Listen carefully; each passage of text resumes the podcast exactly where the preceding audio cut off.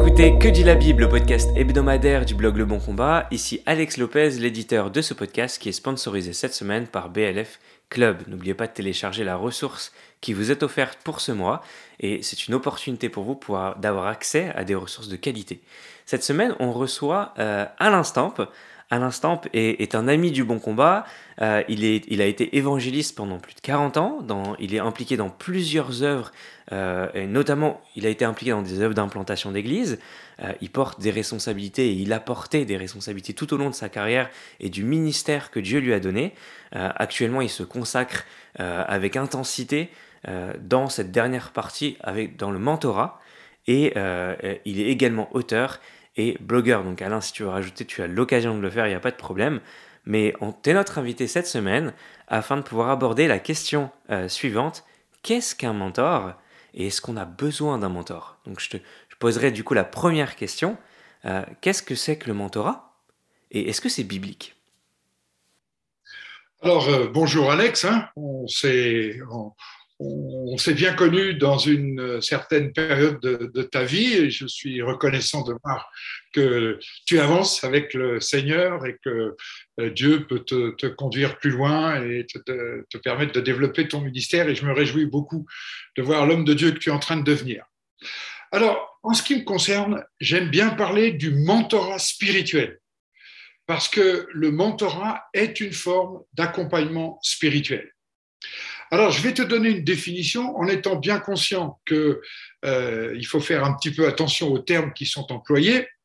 Alors, euh, voilà la définition que je donne du mentorat, mais je vais l'expliciter. Le mentorat est une relation, une expérience relationnelle dans laquelle une personne, le mentor, capacite, un verbe que je vais expliquer parce qu'il est peu utilisé en français, mais très précis dans son sens et qui correspond à quelque chose de très précis en anglais. Donc, le mentorat est une expérience relationnelle dans laquelle une personne, le mentor, capacite une autre personne, le protéger ou le mentorer, en vue de l'exercice de responsabilité dans l'Église en partageant avec elle les ressources données par Dieu. Alors ce mot capacite, il est plutôt utilisé dans le domaine des ONG. La capacitation, c'est-à-dire, en anglais, c'est euh, l'empowerment, ça veut dire équiper les gens, leur donner de l'autorité, le pouvoir d'agir. Euh, ça, contient des, des notions d'autonomisation, de responsabilisation, de montée en puissance, de développer la capacité de décision ou d'action. Et pour résumer ce que veut dire le mot capacité, c'est, tu connais la formule, il vaut mieux apprendre aux gens à pêcher que leur donner du poisson à manger. Capacité, c'est ça. Ça veut dire rendre les gens capables d'assumer et de, de, se prendre en charge et de grandir et d'avancer, etc. Donc le mentorat est un partage d'expériences, comme Paul et Timothée, par exemple, à la et une expérience à long terme, à la différence, par exemple, du coaching. Maintenant, j'ai une question pour toi. Qu'est-ce que tu veux dire en disant est-ce que le mentorat est biblique? Est-ce qu'on peut voir ces principes-là dans les Écritures? Est-ce que euh, puissent être, euh, euh, est-ce qu'on peut les voir en filigrane ou, de manière explicite? D'accord. Alors, en, disant cela, tu, réponds à une, à, une réflexion que je me suis faite. Je pense que tu connais l'affirmation de Samuel Escobar qui a dit toute théologie est contextuelle.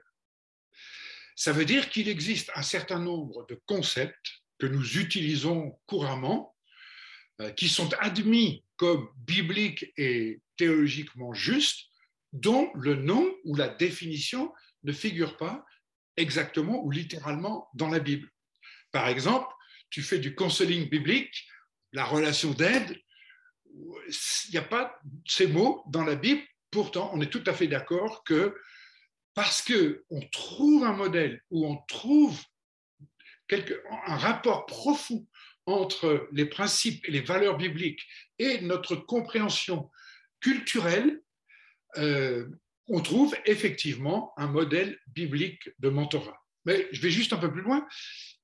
Comme le mot n'est pas dans la Bible, ça pose un problème quand on est dans d'autres cultures. Par exemple, récemment, j'étais confronté à des frères qui travaillent euh, euh, en particulier dans le Maghreb et les pays arabes, et ils disaient, mais nous, on est embêtés parce qu'on ne sait pas traduire le mot mentorat. Il n'est ni dans la Bible, ni dans notre culture. Alors, ceci dit, euh, oui, le mot mentorat n'est pas dans la Bible, mais oui, il y a une convergence théologique euh, avec des valeurs du Nouveau Testament qui nous permettent, dans notre culture, de comprendre ce que nous voulons dire dans l'accompagnement spirituel, en lien avec ce qui est admis et compris dans notre culture et ce qui est vraiment le reflet de, des valeurs bibliques.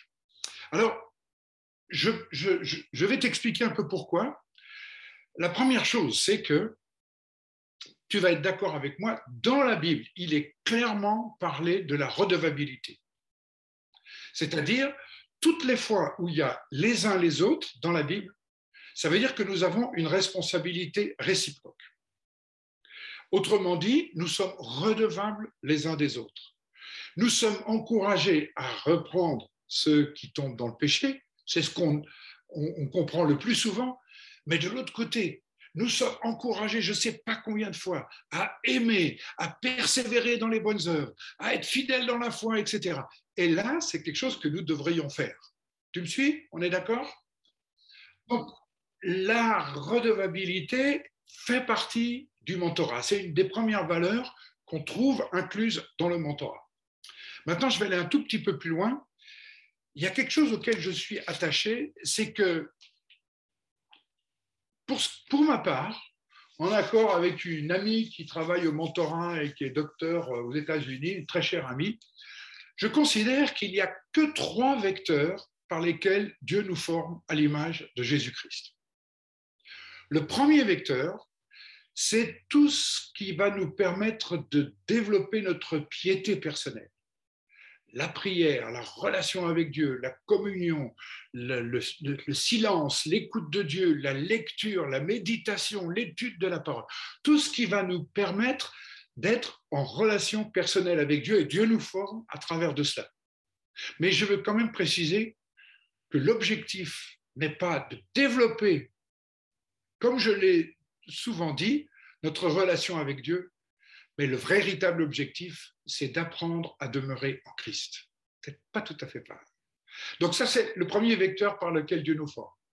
Le deuxième vecteur, ce sont les circonstances spirituelles.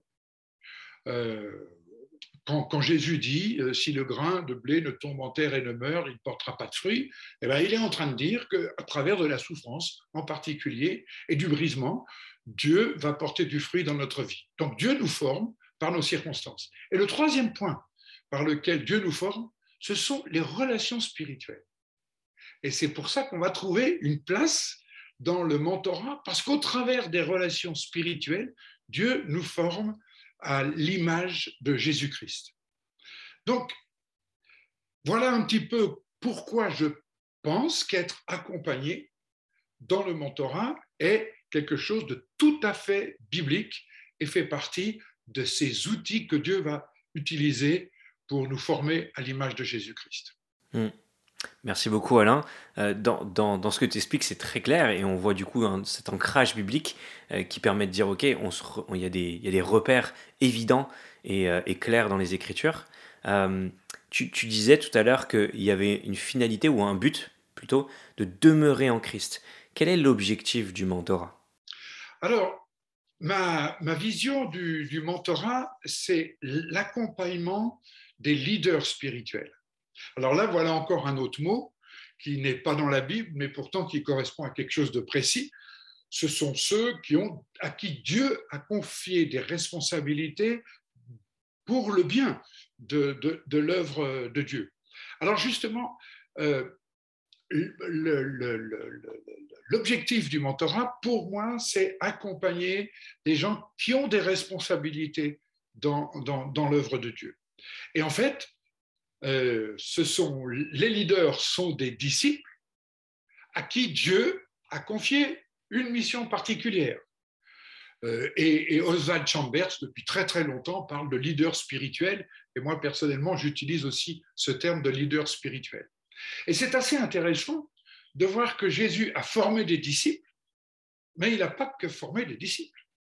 Il a formé des gens à qui il a confié une mission à la fin. Donc là, on est, tu vois, euh, presque dans ce qu'est la définition du, du mentorat. Le mentorat, c'est accompagner ceux qui se sont vus confier une mission par Dieu. Alors je te donne la définition du leadership selon Robert Clinton, et là c'est aussi mes, inspirations. Je vous recommande le bouquin euh, en français La croissance du leader, qui est aussi d'ailleurs chez BLF. Alors Clinton dit, le leadership, c'est le rôle de celui qui, à l'intérieur d'un groupe, a la capacité de prendre des initiatives, d'avoir de l'influence sur les autres, qui manifestent des aptitudes à la direction dans la perspective que d'autres soient à leur tour pareillement équipés selon le modèle de Jésus-Christ. Et tu entends bien dans cette idée de leadership que d'autres soient à leur tour équipés, c'est conforme à Éphésiens en particulier, et ça nous renvoie à la capacitation qui est d'apprendre les gens à pêcher plutôt que de leur donner du poisson.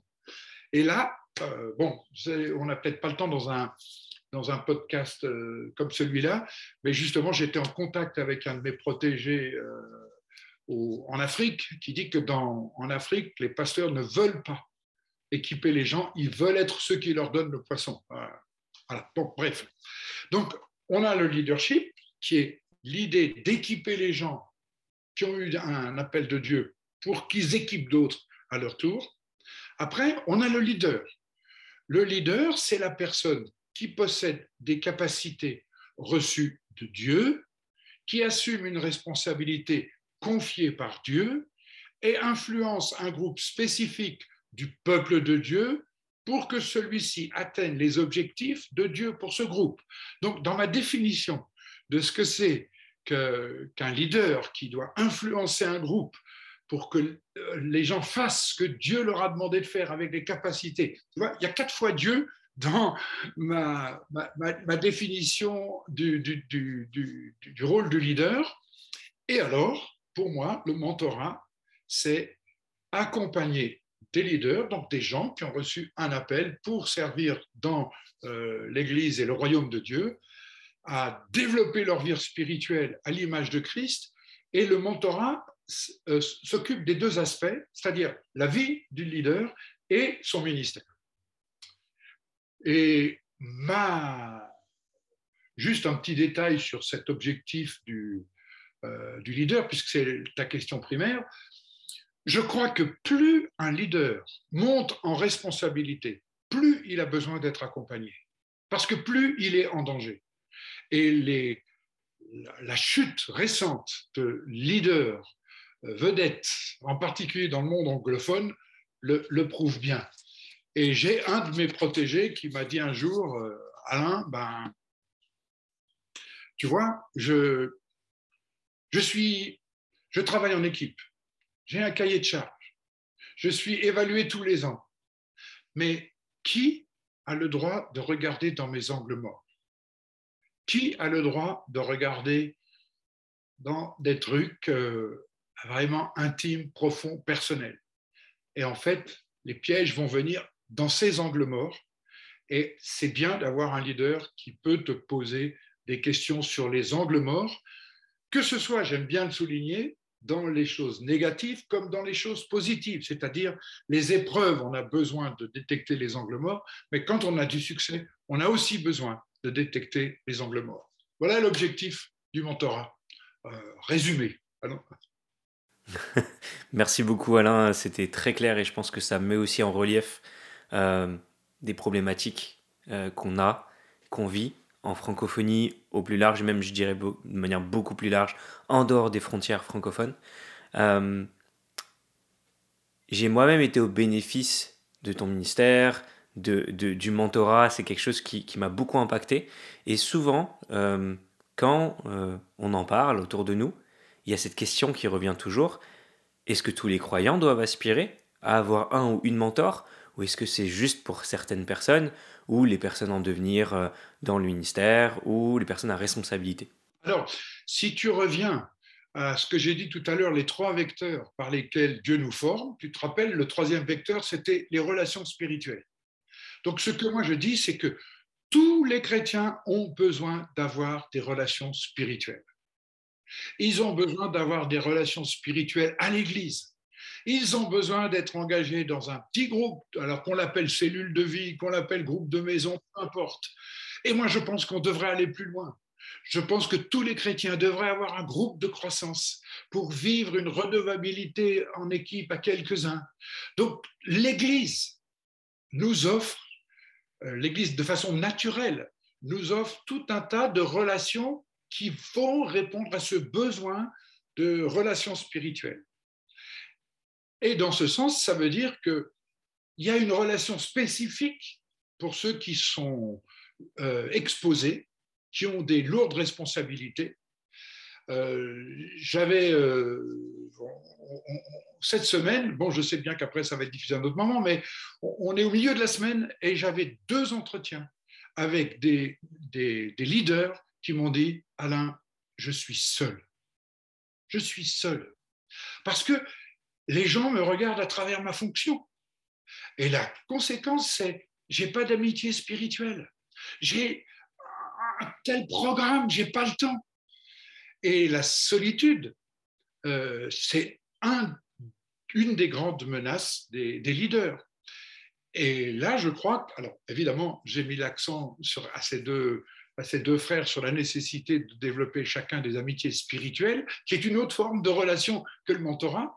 Mais le mentorat offre la relation qui permet d'exposer ses difficultés et, euh, de, et le mentor peut parfois même aussi, il y a une part d'amitié qui est dans la relation mentorale qui peut, qui peut jouer, jouer ce rôle. Donc moi, selon Clinton, c'est ma référence, je pense que le mentorat n'est pas pour. Les relations spirituelles sont indispensables à tout le monde pour être formé à l'image de Jésus-Christ. Mais le mentorat est pour moi plutôt réservé à ceux qui portent des responsabilités et qui ont des, des tensions, des conflits, des, des, difficultés spécifiques liées à leur position et leur responsabilité dans l'œuvre de Dieu. Merci Alain. Euh, je me permettrai une dernière question euh, pour finir. Euh, j'ai un ami il n'y a pas longtemps qui cherchait un mentor et il me posait la question suivante. Est-ce qu'on doit toujours prendre quelqu'un qui est forcément plus mature que nous? Est-ce qu'on peut prendre quelqu'un qui est un petit peu notre vis-à-vis dans la marche chrétienne? Ou dès qu'on prend quelqu'un qui est plus jeune, on devient le mentor de l'autre? Comment est-ce que tu pourrais résumer très succinctement pour expliquer comment ça devrait fonctionner? Oui, alors, il y a effectivement plusieurs euh, types de, de, de, mentorat. Il y a, et c'est là aussi, je, suis justement en train de, de, travailler un article pour mon blog sur la, le découragement des leaders spirituels. Et un des points que j'aborde, c'est précisément la solitude. Et pour remédier à la solitude, je dis, on peut développer des amitiés spirituelles et on peut développer aussi un mentorat entre pairs. C'est-à-dire, si tu es pasteur ou évangéliste ou euh, comme toi qui aura, qui aura une compétence en accompagnement euh, spirituel, tu as besoin d'avoir des gens qui comprennent de quoi tu parles quand tu parles de ta problématique et de ton ministère. Euh, moi, tu, étais avec moi dans des forums des évangélistes. Ce qui fait la grande joie des évangélistes, c'est quand ils parlent de l'évangélisation, le gars qui est en face, il comprend de quoi il parle et il vibre la même chose. Donc, effectivement, il y a un type de euh, relation mentorale entre pairs, entre, euh, entre égaux, où on peut exercer un mentorat entre pairs. Mais je pense que, alors là, là, là je me tourne aussi vers les, les études de, comment dirais-je, psychologiques et, pédagogiques qui ont été menées par des chercheurs, en particulier au Canada. Euh, tu sais que la, notion de mentorat est beaucoup plus avancée au Canada qu'en France, mais il y a un certain nombre de chercheurs qui ont, d'un point de vue séculier, examiné les, fonctions et les, euh, comment fonctionne le mentorat, et eux disent que le mentorat, c'est plutôt pour la deuxième mi-temps de son service pour Dieu, plutôt la deuxième partie de son ministère, parce que dans ma définition, j'ai dit, c'est le partage des, choses que le mentor a reçues dans sa vie avec Dieu. Donc, ça ne définit pas une limite d'âge, parce que parfois, tu as quelqu'un qui peut être assez jeune et qui a beaucoup d'expérience et de maturité en Christ, et, qui peut peut-être accompagner quelqu'un de plus vieux, mais qui débute dans la foi, tu vois ce que je veux dire? Donc, ça inverse la tension. Mais quand même, je pense que si on est plus jeune, on est peut-être un père pour un autre, avec, ça veut dire peut-être avec un peu plus de, modestie et de, réserve, ou alors on peut, on peut coacher un, frère de, son âge en disant, écoute, moi je ne peux pas être ton mentor, mais je peux t'accompagner spirituellement, on peut partager ce qu'on a. Donc on devient, on devient un duo de prière, un, trio, tu vois, un, couple d'amitié spirituelle dans lequel on peut pratiquer une forme de mentorat qui consiste à, nous aider à grandir avec Christ. Voilà, j'espère que ma réponse est assez claire. oui, merci beaucoup Alain. Et vous le remarquez pour ceux qui nous écoutent ou nous regardent, euh, les questions vont plus loin, elles sont connectées avec beaucoup de choses, elles traitent de, sous-sujets qui sont vraiment passionnants. Et pour ceux et celles qui veulent aller plus, loin, vous pouvez avoir euh, accès à énormément de ressources sur le mentorat sur le blog d'Alain qui est paroledementor.com. Donc n'hésitez pas à visiter ce blog, à pouvoir aussi vous enrichir et vous nourrir euh, de, tout ce, contenu. Euh, en tout cas, c'était Que dit la Bible en partenariat avec BLF Club. Et je vous rappelle, pour ce mois de mars, euh, BLF vous offre le livre Comme le Père m'a envoyé de Michael Wharton en livre audio. Profitez-en. Quant à nous, on se retrouve la semaine prochaine.